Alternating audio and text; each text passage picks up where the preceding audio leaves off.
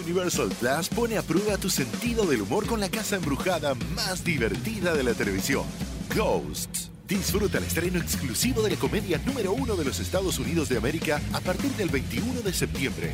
Solo por Universal Plus en Easy. Contrata llamando al 800-120-4000.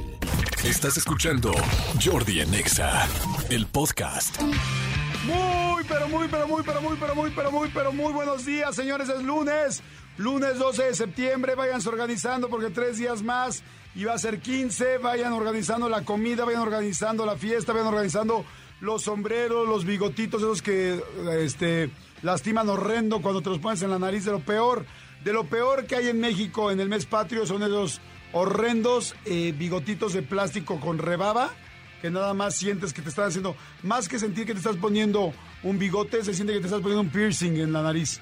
Así de plano.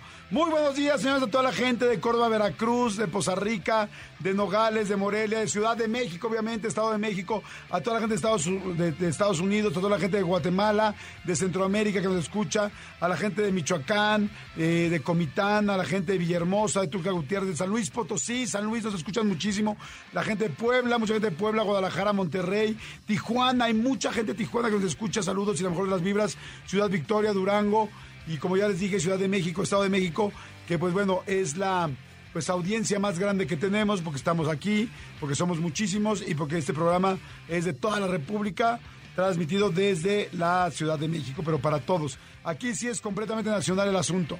Señores, es lunes, vamos a arrancar con la mejor de las vibras, la vamos a pasar muy, muy, muy, muy, muy bien, porque acuérdense que este, esta semanita la idea es que vayamos con todo. Vamos con todo, estamos en septiembre, sí, va a haber, no sé, no hay puente, ¿no? En realidad no hay puente, o sí hay puente, porque, o sea, hoy lunes, martes, miércoles, o sea, eh, ¿cuándo es? Ah, es jueves, el 15 de septiembre, ¿verdad? Ah, no, sí, sí, sí, puentazazazo. Pero sí lo van a dar en las escuelas o no? Sí, ah, perfecto, muy bien. Manolito Fernández, buenos días, amigo, ¿cómo estás? Bien, amigo. Bien, bien. Ah, ¿verdad? Ah, ¿verdad? Fui yo, fui yo. Pero ¿cómo los hice temblar a todos? Ah, por andarle picando al botón. Por andar picando. Por andar picando donde dice Micon, Micon, y le puse Mikov, Mikov. Ah, ¿verdad? Buenos días a toda la gente que nos escucha. Buen inicio de semana. Arranquen con todo. Recuerden que el lunes es una buena oportunidad para arrancar algo nuevo.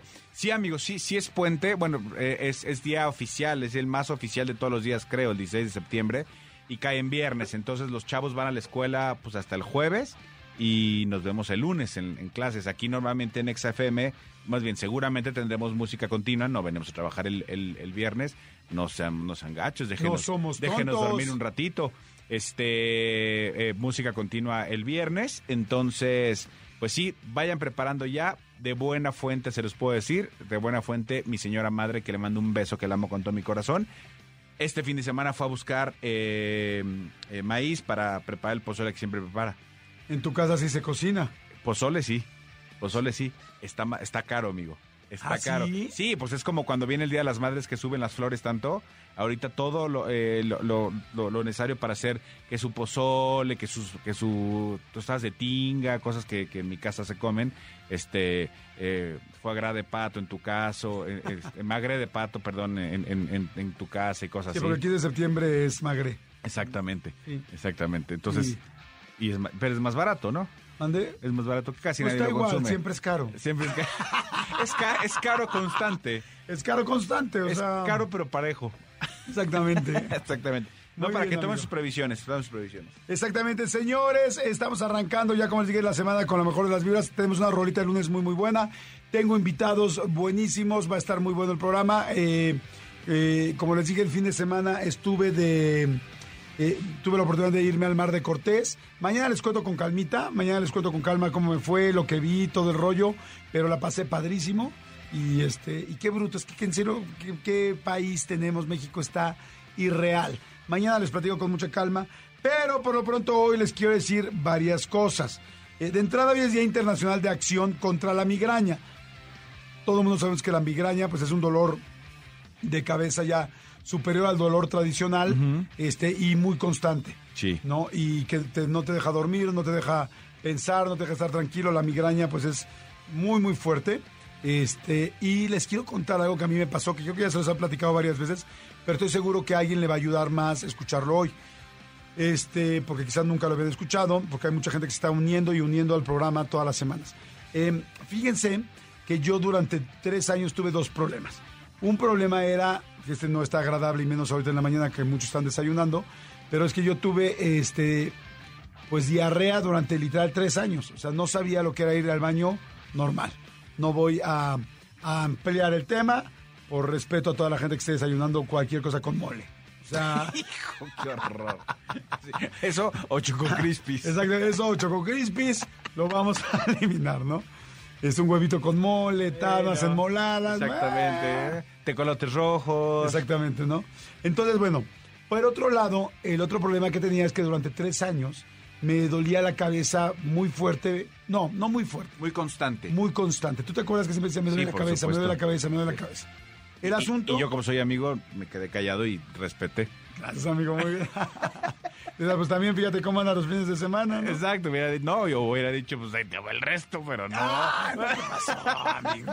pero no lo dije, Amigo, porque como somos amigos. me andas, me andas albureando muy fuerte. Jamás amigo. mente, amigo. Eso no es tan de amigos. Jamás mente, por eso dije, no te lo dije. Me quieres empinar y no me voy a dejar, amigo. Me quieres empinar y no me voy a dejar. Bueno, el asunto es que este. Te dolía la cabeza muy constante. Muy constantemente me dolía la cabeza. Y entonces yo me empecé a preocupar. Entonces fui, eh, la verdad no me acuerdo con, con qué médico, y me dijo, no, pues estás perfecto. Volví a ir con otro, no, estás perfecto. Me acuerdo que inclusive fui, me empezó a preocupar, dije, ¿y si tengo algo en el cerebro o algo, pues como que dices, si en la azotea me está doliendo, pues igual en la azotea eh, hay algo que está mal. Entonces de plano fui a- con un neurólogo y le pedí que me checara y me mandaron una de estas este, estudios donde te metes, ya sabes, este túnel, no me acuerdo cómo se llama, Eh, un cefalograma, no, no, una, híjole, se me fue. no sé, me- pero te digo, sí. ya sabes que te meten en ese túnel horrible, un- un- es un aparato muy grande. Sí, y- una tomografía. Una tomografía. Exactamente. Que la verdad se pone uno muy nervioso porque yo que soy un poquito claustrofóbico, estar tan cerquita del techo y al lado sentir, o sea, se- te metes en un túnel como en un, como en un este Cilindro. cilindro, exacto, como un papel de baño, como el cilindro de papel de baño, te meten y te dejan 45 minutos Y te piden que no te muevas. Ajá, y que no esté, y que no te duermas, que estés despierto, entonces es complicado, ¿no? Pero bueno, y hoy oyes el ruido. Y, y- y claro, tienes, puedes hablar con las personas que están haciendo el estudio y te pueden sacar, pero si te sacan. Sí, de pues, hecho, ti- ti- tienes, tienes un botón en la mano, te dan una, un control que tienes un botón y en el momento que ya no puedas más, lo aprietas y de inmediato te sacan. Total que me hizo una tomografía que además de ser muy complicada, por lo que les estoy explicando, es bien cara. La neta, son bien caras. Y ya cuando salió me dijo, no, pues estás perfecto el cerebro, no tienes nada. Yo sé, ¿qué me pasa con el dolor de cabeza? Para no hacerles el cuento tan largo, finalmente busqué en el asunto de la, de- de la diarrea, terminé yendo con un cuarto gastroenterólogo que no me habían, porque no me habían dicho que tenía, también me decían que estaba bien y que no sabían por qué hacía, este, pues no estaba pudiendo hacer, eh, ¿cómo se dice? Mis sólidos verdaderamente sólidos, ¿no? Deponiendo, Deponiendo- de manera sólida. Deponiendo de manera sólida, ¿no? Y entonces, eh, total que ese último gastro, el cual lo escribí en mi, en mi, este, en mi agenda como el mejor gastro que he tenido, me dijo, ¿sabes qué? ¿Por qué no te vas y te haces una prueba de alimentos? Y entonces eh, me man- ya les hemos platicado también de este, de este estudio. Es un estudio. Ay, que por cierto hay que traer a tu doctor Luis, que habíamos quedado que iba a Al venir. doctor Luis Prieto, A Luis Prieto que iba a venir a hablar de lo del genoma, ¿no? de lo del ADN, sí. Este, bueno, el asunto es que este me dice, ¿sabes qué? Vete a hacer una, una prueba de alimentos, ya se los he platicado varias veces, pero estoy seguro que algunos no lo habrán escuchado. Y entonces hay una cosa que con la saliva, un estudio que con la saliva te mandan a hacer pruebas de con qué alimentos no es que seas alérgico, pero no te caen bien, no le caen bien a tu cuerpo. Y Entonces me mandan a hacer esto. En mi caso, el estudio se llamaba Veritest. Creo que es más una marca que una. que ¿Cómo se llama el estudio? Está aquí en la Ciudad de México, está por Polanco. eh, bueno, por las lomas. Se llama Veritest, ¿no? Con B. Por si alguien lo quiere buscar. La doctora, eh, creo que se llama Alejandra Grijansky, no estoy seguro, ahorita les digo. Lindísima tal, ya me hacen lo de la lengua, lo de la saliva, lo mandan a Estados Unidos, me analizan 150 alimentos y de los 150 alimentos me dice, a ver, a ti el problema es que tienes un problema muy serio con la piña, un problema muy serio con los pistaches, un problema muy serio con tal y un problema muy serio con el, con el gluten. Y entonces me dice, y, y, ok, ¿qué es gluten? No, pues todo. este, la pasta, el pan, ya saben, todo lo que tenga trigo, ¿no? Y este, los cereales. Entonces me dice, te vamos a quitar durante seis meses todos estos este, alimentos. No les salgo largo de la cuenta, al final me los quitaron. Este, al tercer día que me quitaron el gluten, al tercer, cuarto día que dejé de comer nada que tuviera gluten, empecé a ir al baño normal y al quinto día se me quitaron los dolores de cabeza. No me ha vuelto a doler la cabeza así jamás, porque ahora mi alarma es cada vez que voy al baño y empiezo a ver que tengo diarrea, digo, antes que cualquier otra cosa pienso, digo, he comido mucho gluten, digo, claro, pizza ayer, claro, ayer en la mañana panes franceses, claro, antier comí tres sándwiches, eh, dos sándwiches, dije, claro, pan, pan, pan, pasta, pasta, pasta, este, y si no le paro, me va a empezar a doler la cabeza. Claro. Y efectivamente, todo esto lo aprendí a partir de la comida. Entonces, háganse esta prueba. Se llama Veritest y la prueba tiene que ver con eh, qué alimentos no te caen bien y cuáles no eres alérgico. No es lo suficientemente malo para que te pongas mal, pero sí es lo necesariamente malo para que alguna parte de ti no funcione bien. Entonces, te duele la cabeza, tienes migraña, hoy que es el día de la migraña, por eso empezó todo esto, no puedes ir al baño bien, hay algo que no está haciendo bien y no le encuentran los doctores, en- puede ser que sea lo que me pasó a mí, de que algo no te está cayendo bien y lo comes mucho. Yo no podía bajar mucho de peso y me di cuenta que algo que me subía el peso era la piña y yo todos los días desayunaba jugo verde que iba con piña. Ok. Y nunca lo supe hasta que hice esto. Déjenme ver si se llama la doctora como les estoy diciendo, eh, porque con mucho gusto se la recomiendo. Y si no, y si no eh, yo ahorita le puse Veritest, tal cual con B chica, como de Veri, como de verificación. Y dice centroverites.com. Prueba Veritest, consultas de nutrición y productos. Ah, mira, aquí está. De hecho, puedes Verites y es lo primero que sale. Mayorga 123, Lomas de Chapultepec. Exactamente. Es la doctora con la que yo fui. Le digo que se llama, no dice aquí el nombre, pero según yo se llama Alejandra Grikansky. Y si no pongan, este, Verites es un concepto de salud personalizado basado en una prueba de laboratorio que determina tu sensibilidad a los alimentos. Incluye una consulta. Pongan, pongan sensibilidad a los alimentos y seguramente les va a salir muchas otras en su ciudad en la que están. ¿no? ¿Qué alimentos generan inflamación? Este, Veritest, pues hay mucho Veritest. Sí, dice estreñimiento, colitis, dificultad para bajar de peso, gastritis, formación excesiva de moco, asma, acné, rashes, dermatitis, urticaria. Veamos de traerlos. Dolor muscular, dolor Sí. retención de líquido, síndrome premenstrual, cansancio, déficit de, atención, ansiedad, dolores de cabeza. Está padre. Sí, No está es- dice, no es normal sentirse mal. Y no es comercial, ¿eh, chicos? Lo que estamos haciendo es, Jordi hizo este, esta, este estudio, le funcionó y pues si podemos contarles lo que aquí nos ha funcionado a nosotros también, pues bienvenido. Claro, exactamente. Eh, señores, hoy también es Día Internacional de la Malteada de Chocolate. Sí, señores, hoy es Día de la Malteada. Les voy a platicar cómo se... ¿Tú sabes, amigo, cómo se inventó la malteada? Mm, ¿En general la malteada? Sí. ¿Fue algún tío tuyo? No, amigo, mi tía es la de los molletes. Ya basta con esta broma. No, no, no, Ya no, basta no. con estarme Pero molestando fue de esta pregunta nada más, o sea, que- yo jamás bromeo a Tony, jamás bromeo a Cristian, jamás bromeo a nadie. Por favor, te pido ya un poco de respeto, chinga. Ya bájale, amigo. O sea, me preocupa que tú mismo dices basta de esta broma. O sea, ¿sí es una broma? No, amigo. O sea, ba- basta de estarme molestando Ah, no, con algo ah. que a ti te parece broma y en mi casa y en mi familia es algo de garbo, es No. algo de herencia, es algo de generación tras generación. A ver, Garbo es cuando las cosas están seguras y ciertas, amigo. Amigo, No vamos a tocar otra vez ese tema. eres amigo de los de la corneta, ¿no? Porque ya andas con esa onda No, de andar no. aquí. A ver, amigo. Ya, no vamos a entrar a esa discusión otra vez, porque técnicamente si tu historia fuera real, el creador de los molletes fue el cliente de tu tía. Sí, junto con mi tía. Es una co Autoría. autoría. Es una cocinera. Es una coincidencia que me Exactamente. sigas chin, Gando. ando con esto. bueno, ¿en qué año crees que se inventaron las malteadas, la cual no tiene nada que ver con mi familia? Um, en, en 1840. Ay, güey. Muy bien, ¿cómo te fuiste tan atrás? No, juré, juré que no te irías tan atrás. Pues es que suena como que así de reyes y virreyes, no sé. Bueno, pues no fue así, pero fue, eh, fíjense, la malteada de chocolate, de hecho, eh, se inventó en 1897. Ah, le fallé por cinco. este, por eh, Guillermo Horlick, este, él estaba tranquilo, estaba en su cantón, en su casita, muy feliz, muy tranquilo, y entonces se le ocurrió mezclar leche en polvo, que ya había, fíjate, en 1897, a principios de los 1900, ya existía leche en polvo, no la nido, no la niconza, pero su leche de esa época, en polvito, y entonces este, le echó, pero mezcló la leche en polvo con harina de trigo y cebada, pero la cebada era malteada. ¿Por qué malteada? Porque tenía por el rollo de la malta. Ah, ok, ok, ok.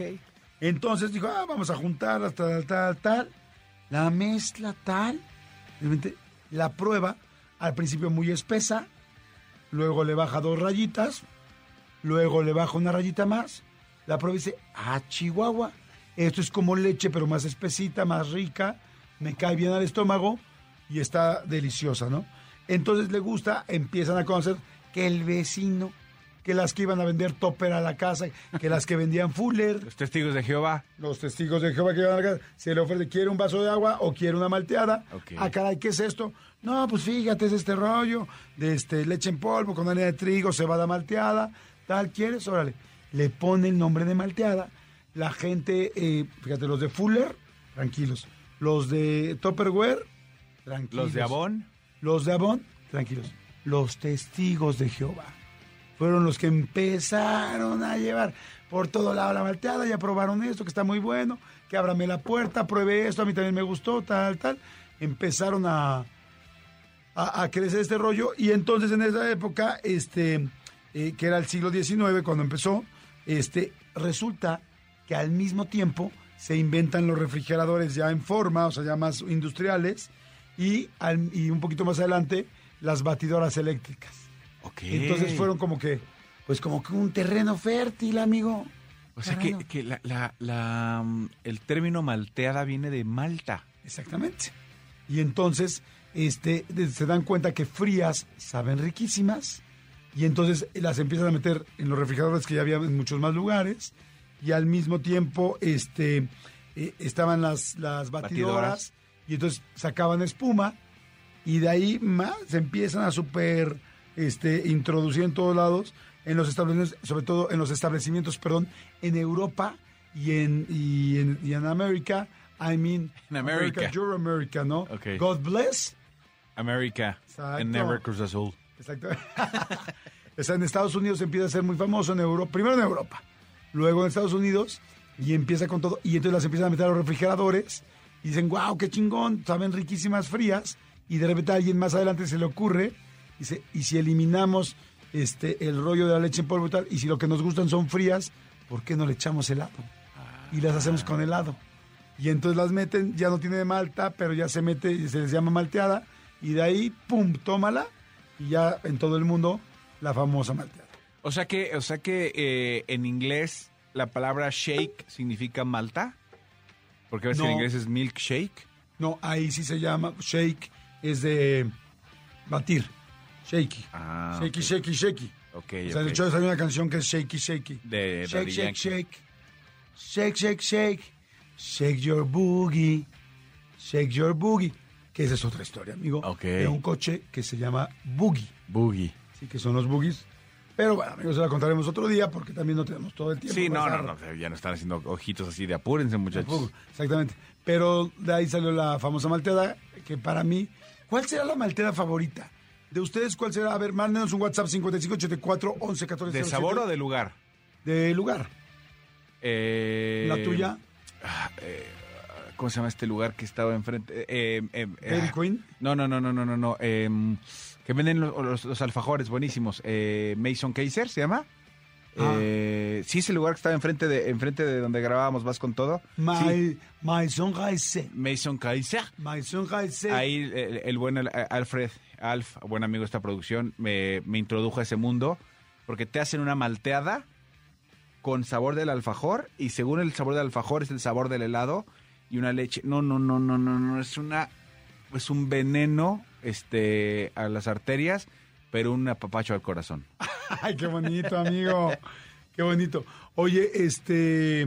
Algo me están escribiendo. Dice, la malteada más cara del mundo está en un restaurante en Nueva York eh, que es, es la más costosa porque es un, barto- un vaso cubierto de cristales Swarovski para celebrar el Día de la Malteada de Vainilla en Estados Unidos, Serendipity, el lugar que tanto te gusta a ti, Sí, sí me gusta mucho. creó el Lux Milkshake, Milkshake que tiene un valor de 100 dólares.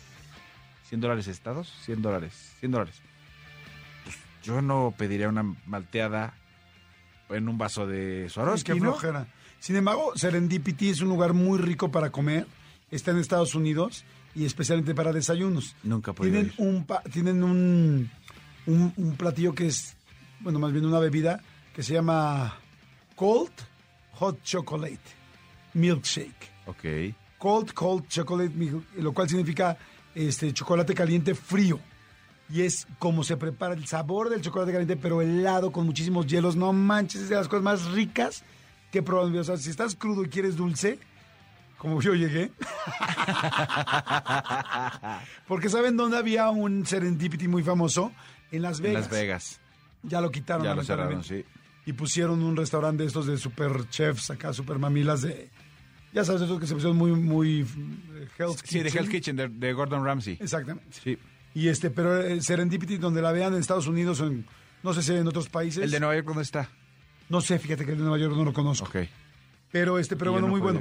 También, por ejemplo, si ya estamos hablando de, de malteadas, eh, la malteada más grande del mundo, según el libro Guinness de Récords Mundiales, se hizo en el 2000 en Estados Unidos y equivale a 50 mil malteadas de tamaño normal. Imagínate, imagínate 50 mil malteadas de tamaño normal. Malteadón. Pinche malteadón bien loco. Un malteadón. Un malteadón bien loco. ¿Cuál es entonces tu malteada favorita? La de Mason Kaiser. Ah, me dijiste la de Sí, Mason que Kaiser. tiene, que es de macarrón. Tiene macarrones. Espectacular. Mi malteada favorita. La de Dairy Queen es muy famosa porque es la que puedes rico. voltear. No, ese es el Blizzard. Hacia el Blizzard, perdón. Pero es muy famosa porque Sí. es muy espesa. La de McDonald's es muy buena. La de McDonald's es espectacularmente rica. Es que el helado de McDonald's es muy bueno. El de vainilla es buenísimo. Creo yo que la malteada que a mí más me gusta es la de Johnny Rockets, que es un lugar de hamburguesas muy famoso. Y yo me eché una hace poquitito, como tres semanas. ¿Has probado las malteadas de Hagen Dazs? Ah, sí, también son muy buenas. Tienes toda la razón. Las de Hagen Dazs son espectaculares. Las de Häagen Dazs son buenísimas, buenísimas, buenísimas. Sí, lo- eh, los helados Hagen Dazs no son nada baratos, pero vale cada peso A que ver, ¿le puedes poner en Google la mejor malteada del mundo? Sí. O bueno, la, sí, el establecimiento con la mejor malteada. ¿Cómo le llamaremos? Malteada para bajar de pesos, no, gracias. La mejor malteada del mundo. La mejor malteada del mundo. Dice. No, dice cómo hacerla. No, esto no es lo que buscaba yo, maldita sea. ¿Cuáles son las mejores malteadas? Eh, la malteada. Ok, las mejores malteadas gourmet en la Ciudad de México. Es una publicación que está aquí. Dice: uno es la malteada de Gansito de El Encanto de Lola. Otra es la malteada de cara, Caramillo de Butchers and Sons. Butchers and Sons sí he ido. Es un lugar de De hamburguesas. hamburguesas, muy bueno. Eh, la malteada Tamachi de helado oscuro. Y la malteada de huevito Kinder con vodka y amaretto de Kitchen Six. ¡Guau! ¡Qué delicia! Esa a ti te gustaría mucho. ¿Dónde estará Kitchen Six? En este momento te, te lo averiguo. Pero dice que está aquí. Dice. Eh, El encanto de Lola. Uf, se ve espectacular. Maldita sea. Maldita ¡Ay! ¿Saben sea. cuál es? Ya- no, ¿sabes qué? Me retracto.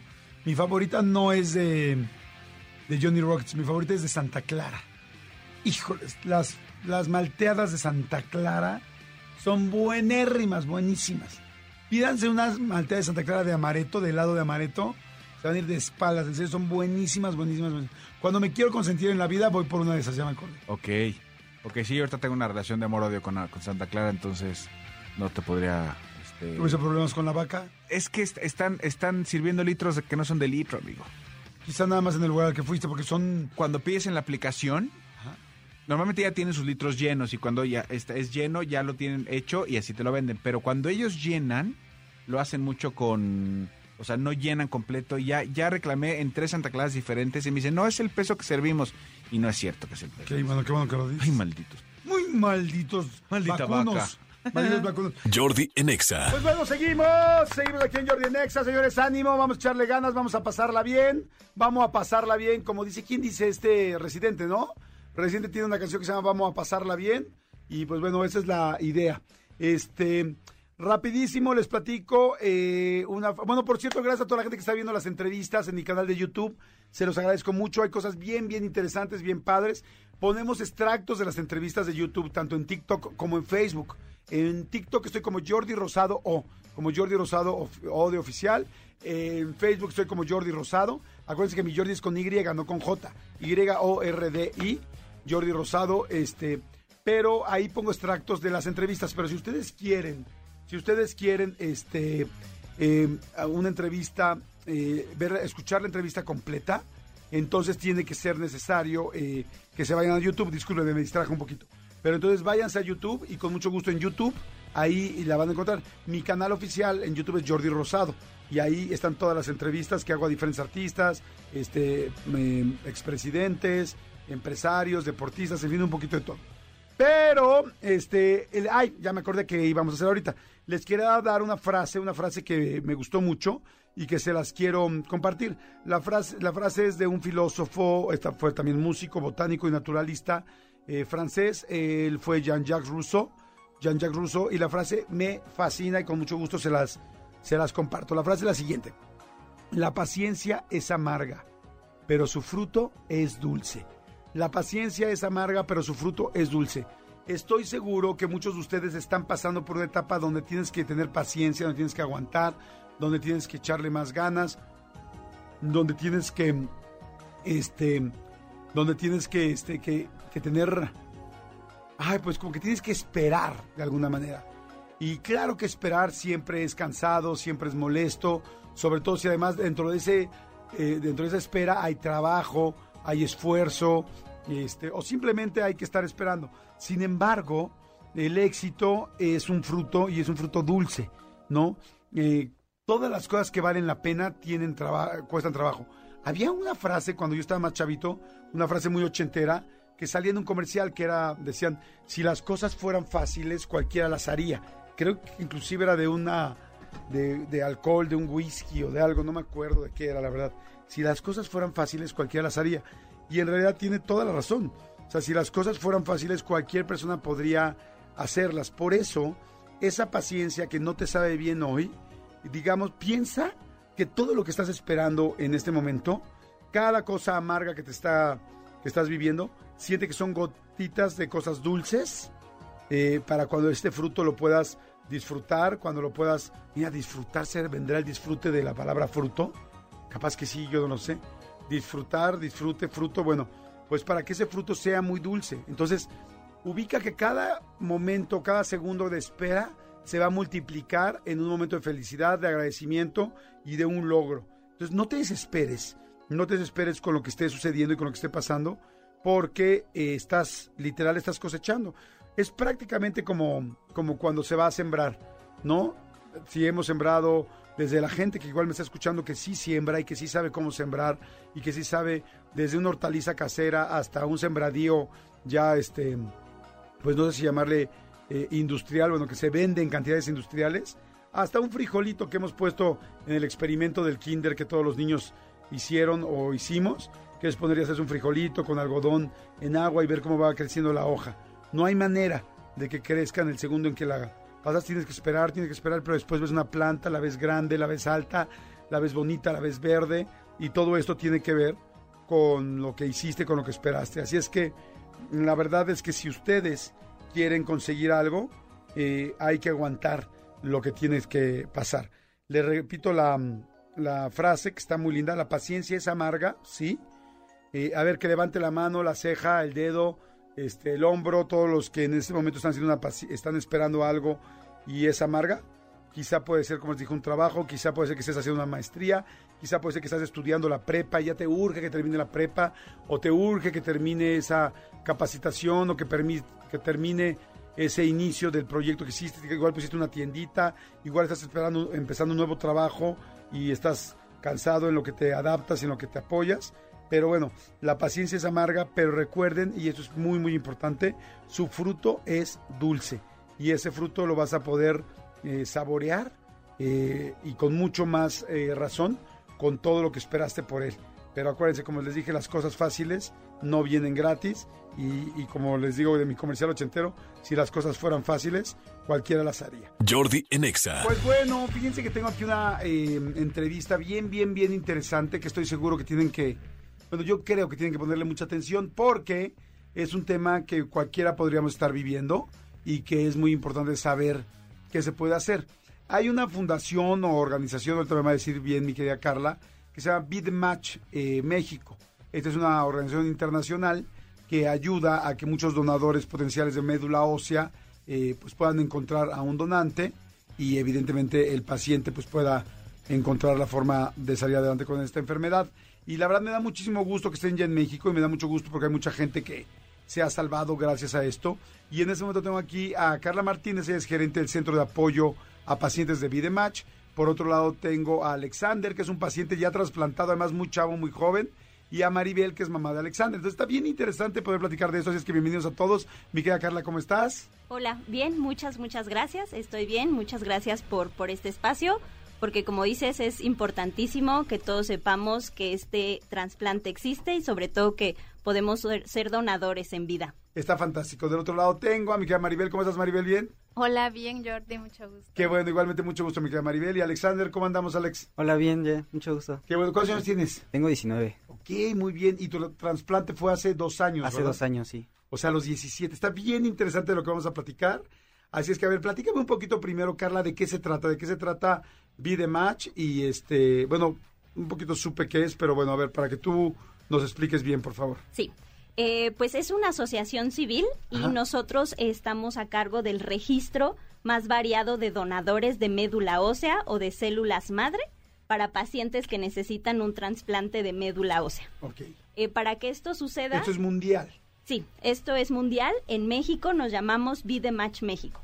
Entonces, algo importante es que somos el más variado, porque se necesitan compatibilidades genéticas para que una persona pueda donar a- al paciente que lo necesita. O sea, no es como un corazón o como un pulmón, que me imagino que también debe tener muchas características para que pueda donarse, pero aquí es ADN, o sea, tienes que machar con otra persona de otro lugar que tenga un ADN parecido, me imagino, no, no igual, pero sí parecido, ¿no? Sí, sí, justo.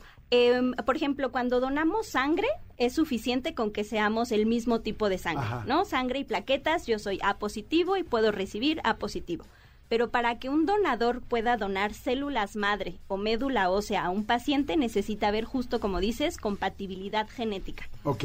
Entonces ahí es cuando, cuando nos enfrentamos con el primer problema. Y lo que entiendo es que ustedes tienen donadores en todo el mundo y es más fácil poder hacer match con alguno, por eso se llama Be Match. Exactamente. Este, sí, justo eh, aquí el problema es que todos creeríamos que somos compatibles a nuestros hermanos.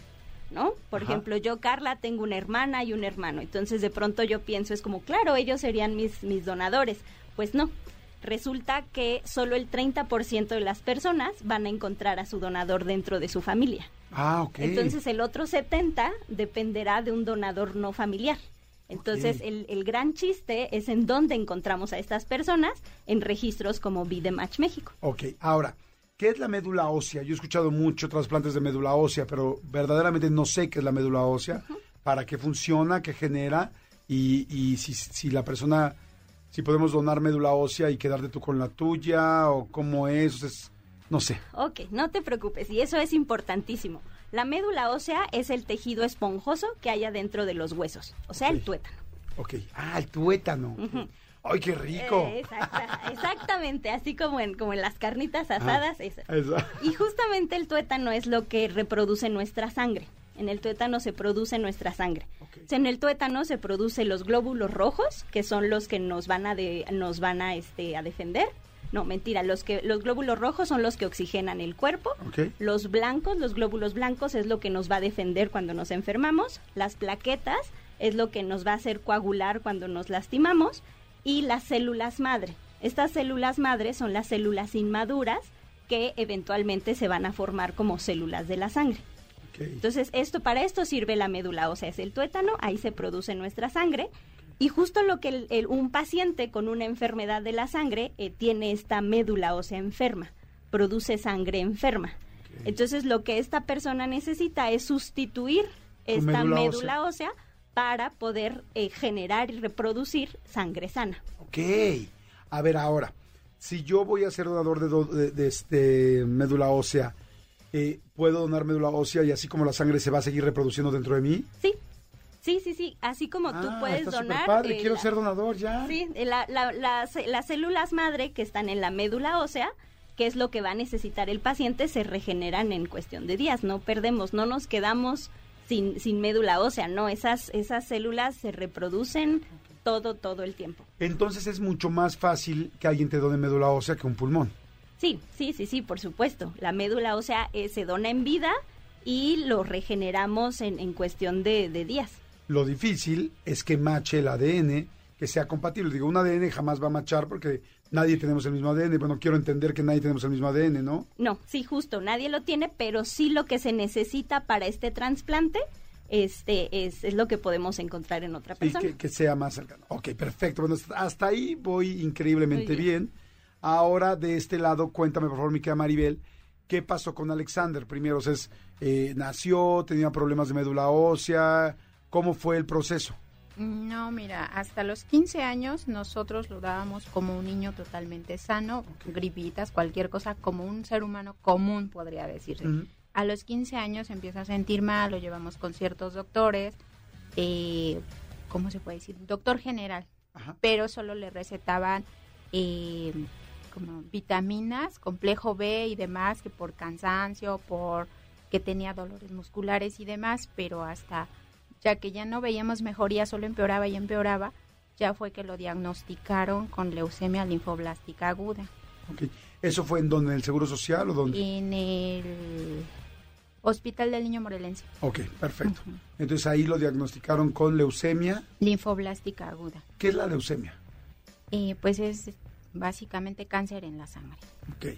Y, y entonces necesitaba evidentemente médula ósea para poder generar otra sangre que no tuviera cáncer.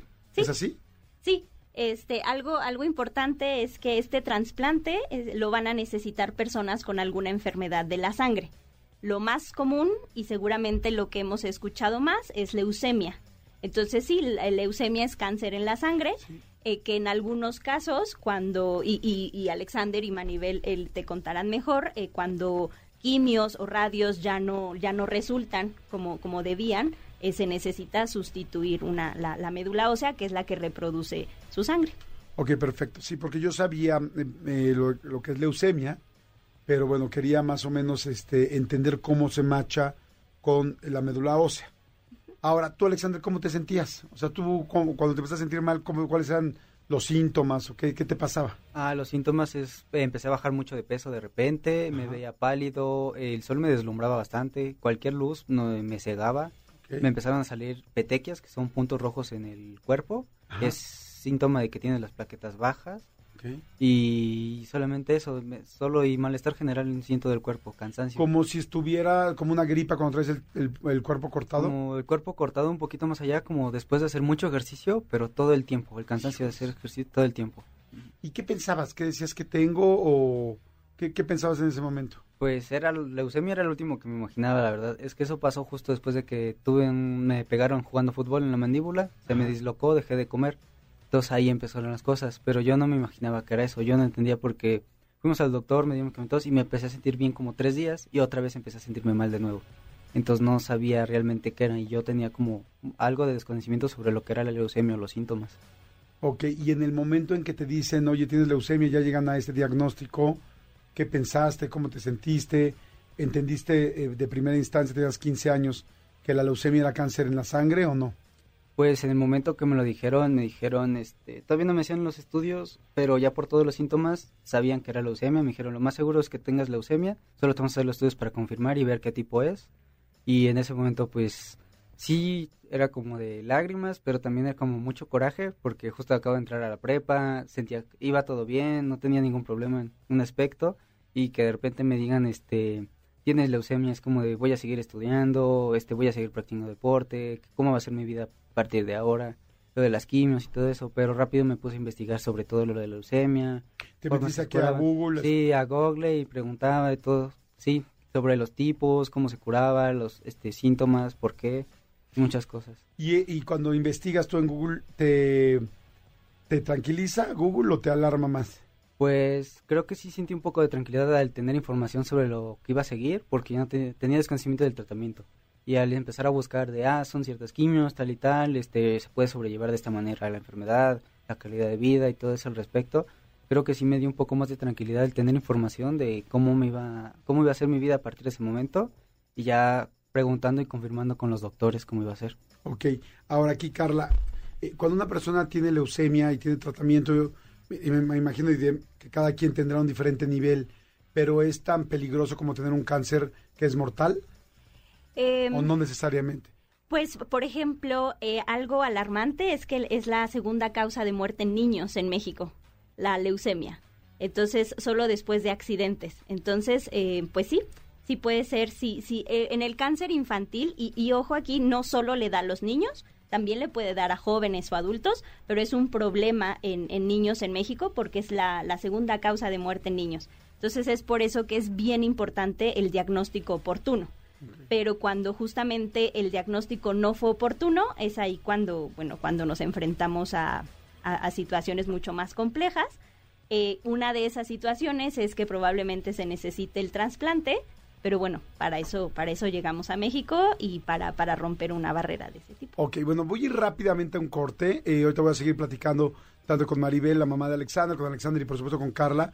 Y fíjense qué interesante saber todo esto y escuchar todo esto, porque, pues como dice Alexander, yo a los 15 años, completamente normal, sin ningún problema, de repente, pum, en un momento para, de un momento para otro cambiaron y empecé a tener síntomas. Pues eso nos puede pasar absolutamente a quien sea, ¿no? Jóvenes, más chicos, niños, adultos, absolutamente todo, todo el mundo. Por eso les decía que es bien importante que escuchen esta sección, porque la detección eh, temprana pues tiene que ver con información. Yo por eso siempre he dicho que la información es poder.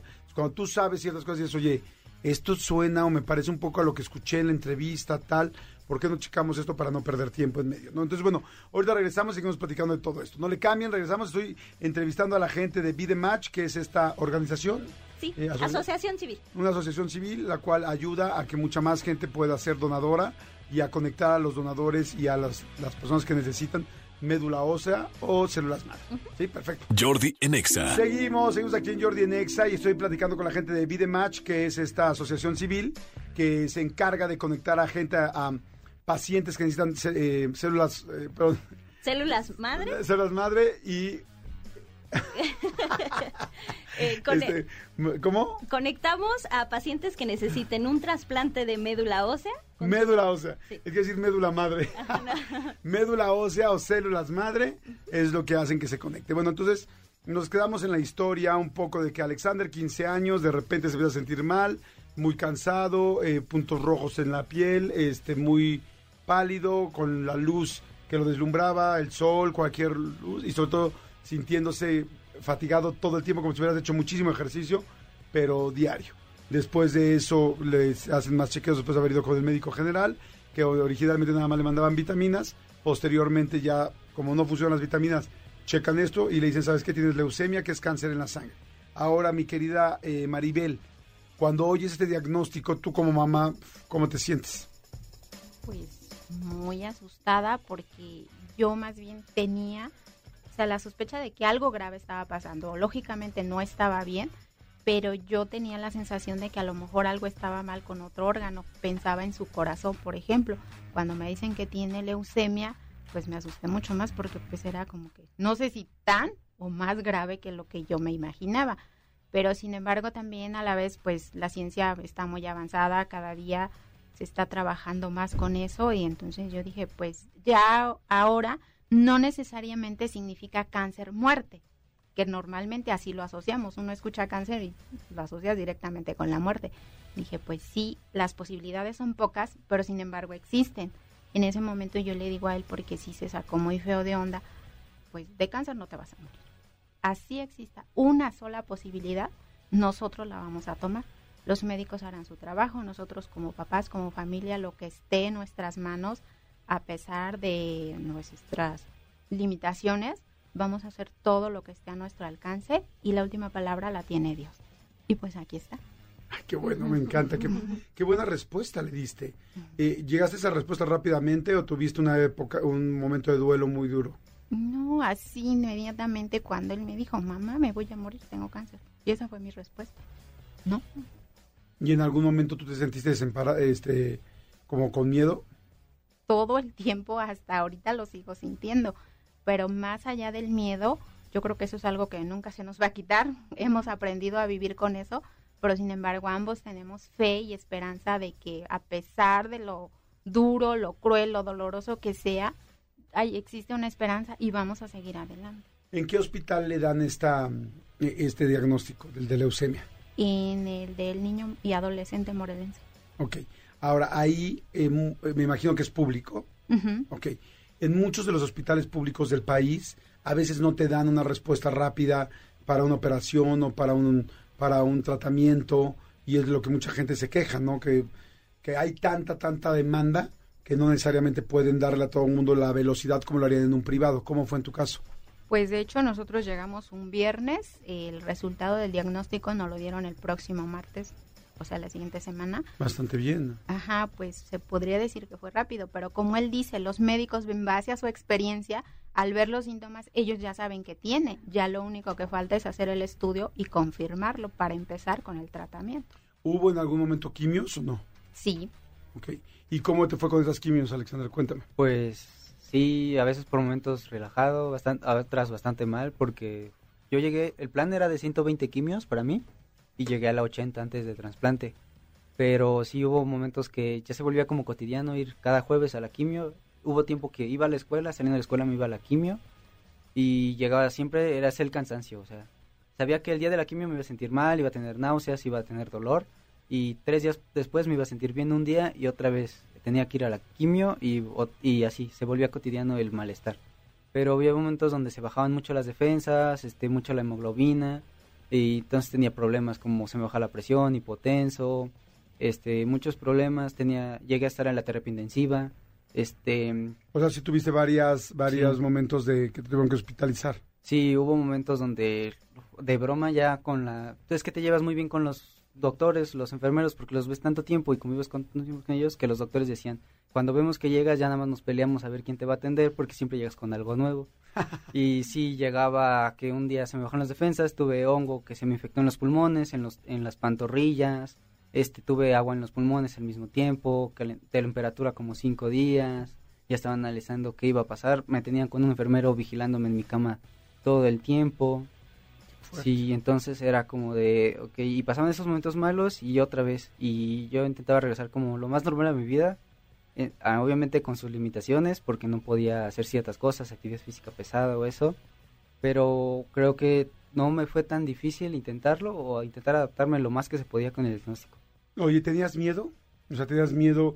Porque una cosa fue el diagnóstico inicial, ¿no? De leucemia, pero ya cuando empiezan las quimios, terapias intensivas, tal, el cansancio y esta rutina que me dices de todos los jueves, la quimio y tal, 120 quimios, de repente dijiste, híjoles, posiblemente me muero. Pues después de que fue el diagnóstico inicial, creo que ya no tenía como miedo a morirme, sino como ya fue muy tarde después, como al año y medio, cuando iba antes del trasplante, era como un poquito de que no terminara, o sea, de seguir lo de la rutina, pero siempre. Que me dijeran, este, pues vas a intentar quimio y así, y así, y así todo el tiempo, porque antes del trasplante me habían dicho que con las quimios no se iba a quitar la leucemia. Entonces, que iban a terminar el plan de quimios, iban a esperar y si no recaía, iba a estar bien. Pero que lo más posible es que tuviera una recaída y de, de ahí no hubiera vuelta atrás. ¿Y en algún momento perdiste tú la esperanza o no? Pues no más que la esperanza fue como, ah, como que acepté que iba a poder llegar el momento en el que me dijeran, oye, pues hicimos todo lo que se puede, pero no va a haber, más allá. O sea, porque los doctores hablaron conmigo y me dijeron, la única posibilidad que tú tienes es el trasplante. Entonces, si no encontramos a alguien compatible, termina las quimios y vamos a ver, o sea, esperar un milagro de que tú sigas bien. Y en esos momentos, cuando te decían algo así, es que sabes que me sorprende mucho, que yo creo que todas las personas tenemos como mucho que aprender de ti. Como que es un chavo de 16 años que entiende lo que está pasando, que lo está viviendo y sufriendo también todos los días y que al mismo tiempo genera se genera una esperanza a sí mismo. Digo, evidentemente lo que acaba de decir tu mamá es muy importante, ¿no? Como cómo te sostenían tus papás, pero seguramente hay mucha gente que nos está escuchando ahorita que está pasando quizá por un momento de una enfermedad muy seria, crónica o inclusive terminal. ¿cómo le hiciste tú? ¿Qué les dirías a una persona que tiene una situación complicada ahorita para poder salir adelante y no perder la esperanza? Pues que no se desanimen, que confíen en los doctores también, porque ellos obviamente saben lo que están haciendo y muchas veces ya lo han hecho y han trabajado y han visto muchos casos de éxito. Este, que confíen, eh, que sigan el paso de la letra del tratamiento, que no se que no se emberrinchen porque no se sientan en un momento y dejen tomar medicinas o algo así, porque eso empeora las cosas, sino que y que tengan mucha como esperanza, o sea, a pesar de que sean enfermedades difíciles o diagnósticos muy complicados, no significa que muchos este, no se pueda regresar bien o que puedas alcanzar una calidad de vida aceptable. Que, o sea, que vean el vaso en vez de medio vacío, medio lleno, Uno podría decir, este, es que estoy enfermo y me siento mal, pero puedes verlos del otro lado y decir, estoy aquí todavía, estoy con mi familia, los veo, hago cosas todavía que me gustan. Tal vez no me siento bien todo el tiempo, pero sigo viendo a mis hermanos, a mis papás, a mis hijos si tienen hijos, en vez de, de ser un poquito más positivos. O sea, hay mucha gente que a los días de recibir el diagnóstico no llega a cumplir el tratamiento, no llega más. Y aunque tú estés sintiéndote mal en este momento, ya, este, ya estás del otro lado, sigues aquí todavía. Entonces es como ver ese lado, aprovechar el momento que tienes todavía. Wow, me encanta escucharte. O sea, que un chavo de 17 años nos habla así y nos, yo creo que a muchos nos hace eco y nos hace mucho sentido en claro, tengo que aprovechar lo que sí tengo, no el presente. Oye, ¿y cómo llegas, mi querida Maribel, o cómo llegan ustedes a Vidematch? Estoy platicando con Maribel, mamá de Alexander, que Alexander tenía leucemia y necesitaba un trasplante de médula ósea. Este, ¿Cómo llegan a Vidematch, que es esta asociación civil que ayuda a hacer el match de médula ósea con gente de todo el mundo? Pues a nosotros nos refieren del Hospital del Niño Morelense al Federico Gómez aquí en la Ciudad de México. Ellos a su vez nos comunican con Vidematch, que es la asociación que nos puede ayudar a buscar el donador para mi hijo, ya que le hacen estudios a sus hermanitos y no son compatibles con él, como Carla te mencionaba. Difícilmente se puede encontrar un donante en los hermanitos. Entonces, por eso es que ellos nos refieren a Vidematch y pues ya ellos se encargan de buscar su match. Ok, fantástico. Y entonces eh, ya los contactan ¿Y qué tan fácil o tan difícil fue encontrar un donador para Alexander, Carla? Eh, pues en ese momento, este, no, no tengo la certeza, pero ahorita yo te puedo decir que se necesitan 220 personas registradas como donadores para que se dé un match. 220. En, en, en, en, los tiempos de Alexander seguramente eran más los que se necesitaban. Ahorita afortunadamente en el registro en México ya somos más de 100 mil personas registradas.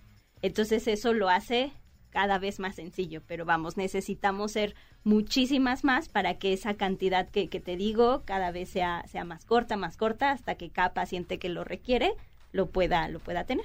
Una vez que hacen, eh, bueno, que, encuentran este, la médula ósea idónea para Alexander, inmediatamente hace match desde el principio, o sea, funciona perfecto. Em, eh, cuando ya lo, lo trasplantan o cómo es el proceso de, de, no, Cuando ya cuando, no, ahorita me voy a ir al proceso de donación, pero ah. cuando al final tú recibes la médula ósea, ¿funciona inmediatamente? Ah, pues ah, contra el pronóstico de los doctores, sí, porque ellos antes del trasplante me hablaban de un segundo trasplante porque no creían que funcionara el primero, por lo complicado que era mi diagnóstico. Pero el trasplante son cinco días, desde el día cero que es el trasplante son cinco días a que injerte y yo al día 5 ya tenía, yo ya tenía el injerto. O sea, ya estaba cerca de 100%, o sea, no tuvo problemas. Ay, qué bueno. ¿Tú supiste quién había sido tu donante o no? No, creo que por una ley aquí en México hasta cierto tiempo no puedes conocer ni saber nada de tu donante. Ok, así es. O sea, ¿y si hay un tiempo y después sí se puede? Sí, después sí se puede. Hay que cumplir con, con la ley. Como dice, hay una ley en México que justo nos dice que antes de tal, de tal tiempo no se puede pero pasando eso y si las dos partes están de acuerdo, pueden conocerse. ¿Y cuánto tiempo es o qué es una edad? Eh, no, es tiempo, alrededor de un año y medio después. Ok, y después ya se puede. Ok, ahora, ¿cómo podemos nosotros donar médula ósea? Si ya vimos que podemos donar, ¿cualquier persona puede donar? Em, hay ciertos requisitos que es que nos van a garantizar o va a ser más fácil que, que, que las células madres estén, estén en mejores condiciones hay que tener de 18 a 44 años para registrarnos. O sea, yo ya no puedo. Pero puedes, estás haciendo con esta difusión, estás haciendo muchísimo también. Hay diferentes cosas. porque nos necesitan escuchar. Entonces, no pueden una médula ósea de uno de 50 Este- muy sano. este, no ahorita, pero si ahorita todos nos están escuchando, de verdad estás, estás haciendo la diferencia, porque de pronto ahí nos van a escuchar personas que, Claro que entren sí en puedan. este, en este, en este rango. Desde 18 a 44. 44 años para registrarse. Eh, tener una eh, buena salud en general, no tener enfermedades crónicas, degenerativas o congénitas graves, este, y sobre todo tener voluntad de decir que sí, porque yo me puedo registrar hoy y a lo mejor a mí me hablan en seis meses, pero a lo mejor a mí, Carla, me hablan en seis años. Entonces yo tengo que tener el compromiso de que o me hablen en tres meses o me hablen en seis años, voy a decir que sí quiero donar. ¿Cómo es la donación? ¿Vas a un hospital, te la sacan? Ahí te va. ¿Es fácil, sencillo? mucho más fácil de lo que de lo que crees. Este, vamos a unos el- la persona, además una persona que resultó compatible con un paciente tiene que pasar estudios de salud, le vamos a le van a revisar los médicos de pelo a pies para garantizar la seguridad del Claro, donador claro. y del paciente, ¿no? Ok. Entonces, cuando se pasan los filtros de salud, se agenda la donación, es súper sencillo. Es una donación en vida, en el 77% de las veces va a ser por algo que se llama sangre periférica. Entonces, eh, por ahí la gente que nos está escuchando se ha donado plaquetas, es muy parecido a donar plaquetas. Entonces, tú te- el donador se sienta en un reposet, en un hospital de primerísima calidad, eh, van a conectar tu brazo a una máquina, eh, va a pasar la manguera con, un- con tu- la sangre, esta máquina la centrifuga para separar las células madre. Y, en el, y la- lo que no ocupamos, lo, la máquina lo va a regresar por el otro brazo. Entonces el donador puede estar viendo la tele, le vamos a traer pizza, le vamos a traer lo que quiera comer, Jugando una Candy Crush, serie, ¿se puede? seguramente sí, y todo, mientras hace la máquina esta selección de las células madre y el resto se lo va a regresar por el otro brazo. Wow. Eh, eso en ¿Cuánto el tiempo? eh, alrededor de unas seis horas. Que, que de pronto hay gente que dice, ay, es mucho, es lo que yo paso viendo una serie, viendo una Claro. serie, ¿no? Y, y, y hay un área en Vidematch que se, que se dedica al que dona- al que, a, a que el donador esté bien. Entonces, lo que el donador esté cómodo, lo que necesite, se lo vamos a dar. Está salvándole la vida a una persona, ¿no? Ay, qué interesante. Qué lástima que no se puede más de 40. Este, en el otro 23% de los casos, sí vamos a necesitar hacer una punción en el hueso pélvico. Algo aquí muy importante es que de pronto confundimos médula ósea con médula espinal. La Ah, médula claro. espinal es la columna y aquí nada tiene que ver, no ni, ni sus luces. La médula ósea, vamos, el médico especializado va a llegar con una jeringa especial hasta el hueso de nuestra cadera para obtener desde ahí la médula ósea con estas células madre. Vamos a estar anestesiados, como te digo, no va a haber alguien que llegue a este punto sin garantizar que es absolutamente seguro. Además de las características que ya dijiste que debe tener una persona para ser donador, ¿qué más tendrían que hacer ahorita para la gente que quisiera ser parte de Vidematch, que evidentemente es algo sin ningún eh, lucro ni nada por el estilo, Claro. ¿no? Este, pues hay que registrarse primero, entonces necesitamos estar súper pendientes de las redes sociales, porque nuestras redes sociales vamos publicando en, dónde estamos, en qué eventos vamos haciendo. Porque una persona que se quiere registrar nos necesita dejar su información de contacto, que está absolutamente protegida. Nosotros no la podemos ocupar para nada más que no sea esto. Y nos va a regalar dos cotonetes, dos hisopos, eh, nos va a regalar tantito, lo vamos a raspar por dentro de nuestra boca. Este cotonete, al rasparlo por dentro de nuestra boca, se impregna de nuestras células. Y con esas células se analizan y podemos obtener un código genético básico. Ok. Y, es, y así se va alimentando nuestra base de datos. Por ejemplo, yo, Carla, soy la 5025 y mi código. Y ahí estoy esperando hasta que un paciente lo necesita, le hacen la misma prueba al paciente, obtienen el código genético de este paciente, lo comparan hasta sacar el código genético más parecido. Wow, está interesantísimo y sobre todo qué padre poder ayudar, ¿no? Este, ¿cómo te sentiste, mi querido Alexander, cómo te sientes hoy, sabiendo que un donante te ayudó y que hoy estás, entiendo, sano, perfecto y con toda tu expectativa de vida como cualquier otra persona 100% sana? Pues me siento feliz, agradecido con esa persona, porque se tomó el tiempo de registrarse, tuvo la disposición de sí donar, y pues gracias a él ahorita estoy. Si él no hubiera decidido, tal vez, no sé cómo haya sido su caso, pero tal vez vio un spot un stand de Video Match, iba rápido al trabajo y hubiera dicho, no me da tiempo porque voy a llegar tarde y no se registraba, tal vez yo no hubiera tenido mi trasplante y tal vez no estaría aquí. Eh, la disposición de él, eh, agradecido, feliz y sobre todo contento y ¿cómo se llama? con muchas ganas de, de aprovechar la oportunidad que se me dio, eh, que me dieron los médicos, que me dio Video Match, que me dio el donador y pues este aprovechar todo el tiempo que tenga. O sea, antes pues sí era como un poco, sigo siendo ocioso, pero pero le- pero ya como tengo como las expectativas y ya no quiero dejar esos sueños o lo- lo- las metas que me planteo ya ya que vi el otro lado de la vida o sea ya no las voy a desaprovechar ya, ya voy a ir detrás de ellas y no no las voy a dejar que se vayan Wow, qué interesante. Y tú, Maribel, como mamá, ¿cómo te sientes en este momento a partir de esta donación y de esta etapa tan sana de tu hijo, afortunadamente? Pues igual súper feliz por la segunda oportunidad de vida que le dieron, porque pues así como dice él, no todos nos tomamos a veces el tiempo para ayudar a alguien más, todos andamos en el ajetreo, en nuestros propios problemas, y hay mucha gente que a pesar de eso se toma el tiempo para ayudar y la disposición a ayudar a alguien más en problemas, entonces imagínate y que le haya devuelto pues, la las ganas, no solamente la vida, las ganas de luchar por todo lo que tenía pendiente y que como él dice, a lo mejor él no valoraba, pero ahora sí. Claro. Oye, y si nos estuviera escuchando ahorita el donador, que existe la posibilidad, quizás no es en específico, pero otras personas que han donado médula ósea, ¿qué le dirías? No, pues que gracias, que ya tiene ganado el cielo y, o sea, un simple gracias no es suficiente, no existen las palabras para decirle cuán agradecidos estamos, o sea, no solamente mi hijo, yo, sino toda la familia, pues de que le haya dado la oportunidad de seguir viviendo. Wow, qué, qué interesante. Me da mucho gusto, Alexander. Felicidades. Me da mucho gusto que estés tan bien. Felicidades por tu actitud, por cómo sacaste adelante las cosas, por cómo lo enfrentaste. Felicidades, mi querida Maribel, también porque como madre, Gracias. mis respetos de cómo enfrentar una situación así. Y Carla, pues felicidades por estar al frente eh, en una de las en alguna de las partes de Vida Match. Y este, cómo se, cómo podemos hablar, contactaros. Dijiste hace rato en las redes sociales.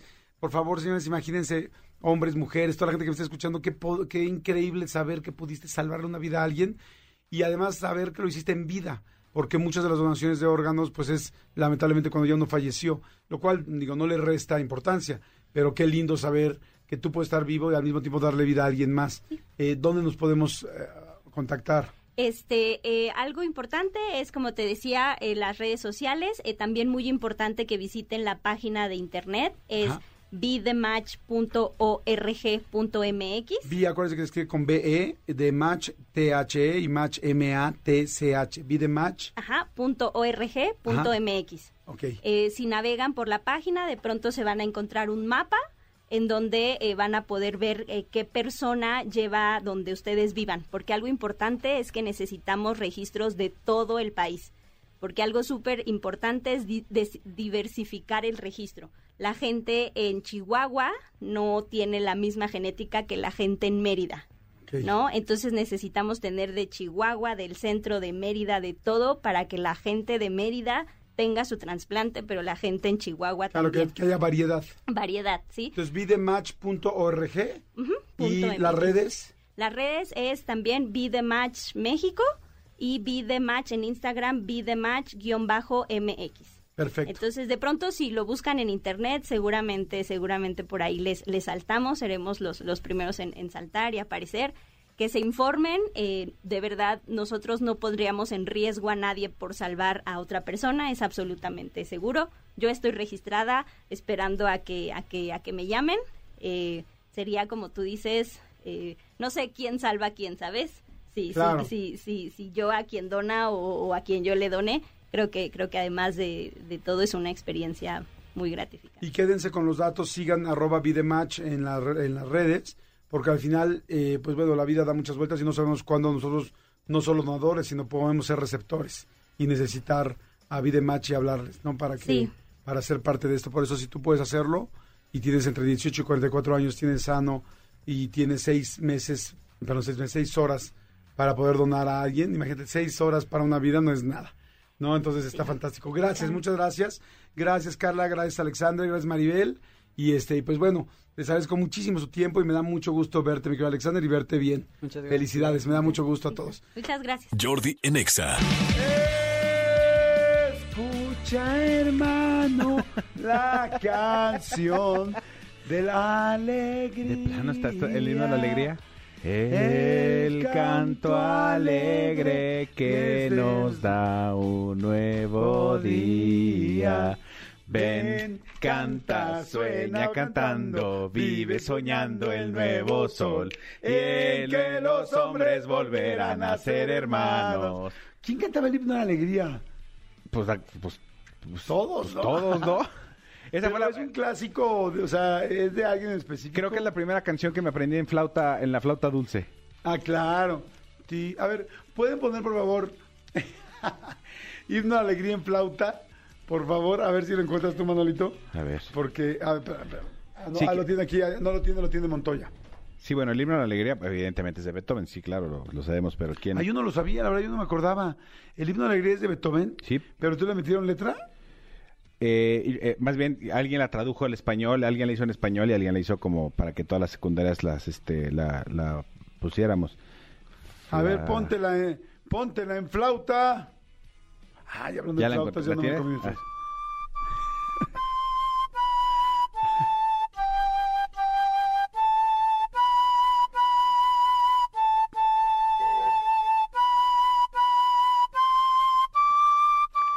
No? Cuando tú oyes a alguien tocando una flauta, se oye como el güey que jamás era músico, ¿no? O sea, básico, con un trabajo que te cuesta. ¿Cuál seguía? Sube el dedo, baja el dedo. Ay, no, ching.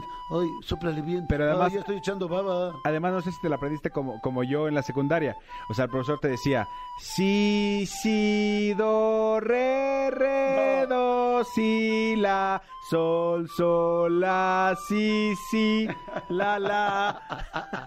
No, yo no me la aprendí así, pero yo sí en algún momento en la prepa tenía clases de solfeo y era así, no, si, do, re, tienes que ir leyendo, pues leyendo música, ¿no? Tienes que ir leyendo, ya viste cómo estás afinando, leyendo. El- un saludo a todos aquellos que tuvieron alguna vez un cuaderno pautado. ¿Todos tuvimos cuaderno pautado o no? Eh, eh, sí, pues yo creo que sí, clase de música creo que todas las escuelas tienen. Tony, ¿tuviste cuaderno pautado o no? Sí, hubo cuaderno pautado. Oye, amigo, me ibas a decir algo, Sí, amigo. Es que mira, eh, a ver, te, te invito a que, a que viajemos juntos. Ah, Chihuahua, ¿dónde? Te invito a que viajemos Porque juntos, me digamos. invito, pero más es que yo pague mis boletos. No, pero en este, en este momento esto es con tu imaginación. digamos que hoy, hoy, en, en este momento no soy Manolo Fernández, en este momento soy Manuel Esbri. Manuel Esbri. Y estamos por ahí de octubre, cerca de tu cumpleaños incluso, 19 de octubre Ajá. de 1775. Ah, caray. Entonces, eh, ¿tendrán como música del 19 de octubre de 1775? Sí, seguro. Ah, está. Perfecto. No sé si es el 74, el 70... Ah, no, sí. Sí, es octubre del 75, sí, justo. Muy bien. Bien, Elías, muy bien. Exactamente. Estás Entonces, bien, estás bien trucha. digamos que, digamos que yo soy Manuel Esbrí, ¿no? Y estoy en Málaga, Málaga, en España. Y entonces yo como, como habitante, ciudadano de Málaga, yo diría, buenos, buenos días, señora princesa, señora reina. Buenos días. Vengo a solicitar, a solicitar un permiso, un permiso porque quiero, quiero ser reconocido, quiero ser reconocido como, como el chef, el cocinero oficial de esto que traigo aquí. De esta. De esto O sea, que traigo aquí, este, este ¿Pero platillo. qué es? Estamos pensando que es 19 de octubre de 1775. A ver, déjame, déjame hacer una idea. 19 de octubre de 1775. Ujú. Este, yo digo 19 de octubre de 1775. En esa época se inventaron las torrejas, se inventaron los, los molletes, no, porque fue mi, mi tía mucho más adelante. Se inventaron algo, no era el sándwich, porque el sándwich es inglés, 1700. La tortilla de patatas. No, para nada, no es la tortilla de patatas. No es. Ah, ya sé. Eh, el huevo cocido al pajarito, el que se hace así el dibujito. No es el huevo cocido tampoco. Eh, déjame pensar. Ah, ya, ya, ya lo tengo. Este, la fabá, la fabada. La fabaya está inventada. La fabaya está inventada. no la inventaron yo. ¿En La fama ya está inventada. ¿En qué momento se convirtió en un tablao? En un tablao español este programa. Exacto. No sé, amigo, ¿qué? Joaquín, ¿te ha hablado tu mamá? Entonces, llegué yo, llego yo con el municipio español de la provincia de Málaga y le pido, le pido que saque el acta donde promulgue que hoy 19 de octubre de 1765 soy yo, Manuel Esbrí, quien solicita la licencia encia. para amasar pan francés y mollete, como un decreto del señor corregidor e informe de la Diputación del mes. Y en vista que he presentado todo lo que la ciudad concede, a partir de hoy, 19 de octubre de 1775, yo, Manuel Esbrí, No me digas. presento este platillo que es 100% andaluz, que es una rebanada de pan llamada mollete, porque es un pan redondito y es como cubano también, con aceite, aceite de oliva, sal y tomate. No, pero es el pantomate. ¿Me permite un segundo? Ese es el pantomate, perdón, pero a mi tía no me la van a desbancar. Mi tía inventó los molletes. O sea, ¿quién es de tal Manolo? Perdón, Manuel o Manilio. ¿O cómo? Manuel Esbrí Manuel Esbrí. solicitó la licencia. 1775 y ni la reina de Inglaterra duró tanto en vida. Esta persona tiene registrado el mollete. Sin embargo... Me está rompiendo el corazón, amigo. No, amigo, yo no, es la historia, es la historia de la historia. No, pero hasta lo estás gritando y me estás hasta escupiendo. O sea, se me hace mala onda. En esta misma línea, en esta misma línea, el mollete mexicano ha llegado a México ¿Cómo que en serio dice? durante la época virreinal, lineal no, virreinal, en 1815. Pero a ver, ¿quién le puso queso? No hay ningún registro de ninguna tía que esté viva de 1815 al día de hoy. No hay. Yo, ¿de dónde sacamos esa información? De entrada. De la historia del mollete. Aquí está, A ver, aquí se llama. La historia del mollete. Wiki y Pedia. ¿Quiénes son esos dos? Son dos güeyes que se andan metiendo en internet. Ahora, lo que yo le decía aquí al serpentario, dice, sin embargo, en algún momento no identificado de la historia, dicha tradición se tropicaliza y se cambia la rebanada de mollete por bolillo, el aceite de oliva por mantequilla y la sal y tomate por frijoles y queso para conocer nuestra versión nacional. Pero- Entonces, Pero no dice que fue, que fue mi tía. no dice que fue su tía. Pero sí dice que aquí se inventó lo del queso y la... Nada más no dice mi tía. porque No, mira. Mi tía no tenía los, los recursos para poder registrar Lo que te quiero decir es que el- la palabra mollete, se, mollete se le llamaba Un tipo de pan al español. nombre, exactamente, que es un, es un pan redondo blanco, una migaja muy, blanda, muy blanduzca, muy blandecilla.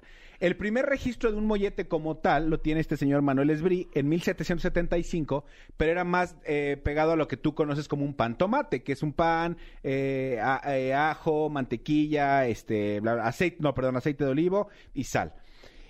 Luego cambia con los árabes a otro tipo de cosas, pero aquí dice que en México, durante la época virreinal, se cambia con algunas cosas.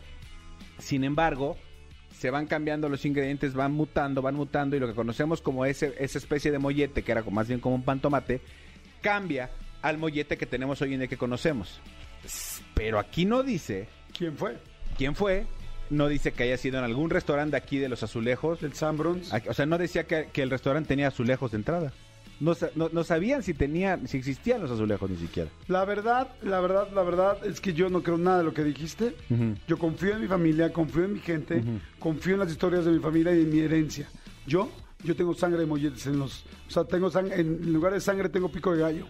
En mi, este, en mi familia. En mi familia corre pico de gallo por la sangre, porque nosotros fuimos los fundadores, bueno, los creadores y inventores, descubridores y tragadores posteriormente del mollete que hoy todos aquí conocemos. Perdón, me parece padre la historia, no sé si creerla. Nos tenemos que ir, ya es muy tarde, ya se acabó.